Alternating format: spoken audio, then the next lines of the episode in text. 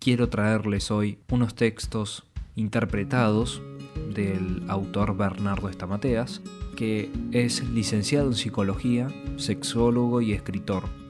El primero se titula ¿Qué hacemos con el enojo? Primero debemos entender que el enojo es una emoción normal, pero que nos puede terminar enfermando de acuerdo a cómo actuemos frente a este. Veamos los cuatro tipos básicos de salida que tenemos frente a este sentimiento. Personalidad pasiva. Es la persona que no se enoja nunca, reprime absolutamente todo el enojo, porque cree que enojarse está mal y eso le da culpa.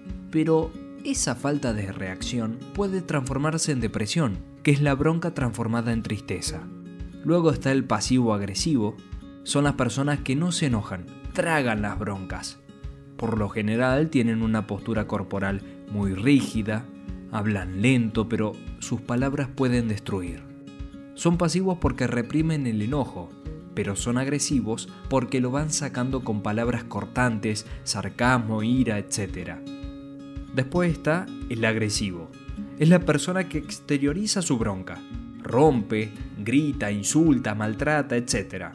Porque no puede manejar el enojo y lo libera. Y en el último lugar, el asertivo. Es la persona que logra poner en palabras el enojo. Es decir, transformar una emoción normal en crecimiento para resolver el obstáculo que aparece.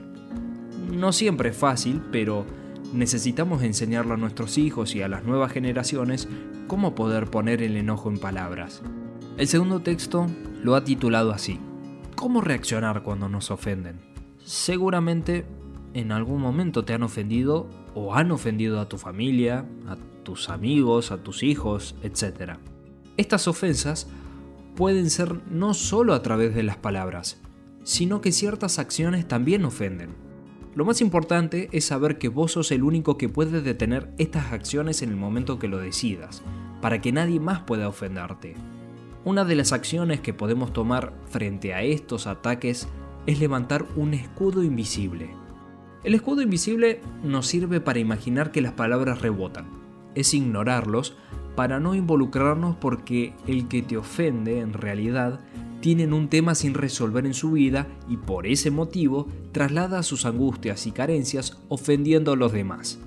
Lo importante es no asumir el rol de víctima ante la ofensa, porque la persona que agrede está buscando herirte. No busques la compasión de los demás y tampoco estés explicando por qué te ofendió y te lastimó lo que el otro te dijo. Evitemos relacionarnos con personas ofendibles y que se enojan fácilmente, ya que se nos puede pegar su manera de ser. Las personas que se ofenden fácilmente seguramente no están escasas de pasión en sus vidas, por eso no podemos permitir que nuestra vida también se contagie de esa falta de pasión y de propósitos. Las personas que van ofendidas por la vida son blanco fácil de aquellos que buscan lastimar a otros. Son personas que no pueden tener el control de sus vidas ya que les dan el control de sus emociones a otros. Y una persona que va por la vida con sus emociones lastimadas no va a poder relacionarse eficazmente con las personas que las rodean. Por eso tenemos que manejar la ofensa para que ese enojo con aquel que nos ofendió no se transforme en resentimiento, ya que corremos el riesgo de quedar atrapados en el pasado mientras que la persona que nos ofendió sigue caminando feliz por la vida. El resentimiento nos puede llevar a la venganza y a no descansar o estar pensando constantemente en el que nos ha ofendido. Por eso seamos astutos. Aquel que quiere tu mal no merece que pases ni una sola noche sin dormir por pensar en lo que te hizo, en las palabras que utilizó para lastimarte. Tenés que seguir adelante y poner un escudo, para que las palabras reboten y no hagan nido en tu corazón ni den lugar al resentimiento. Tenés que perdonar, y dejar atrás el pasado. Eso nos liberará de la carga pesada que nos deja el resentimiento.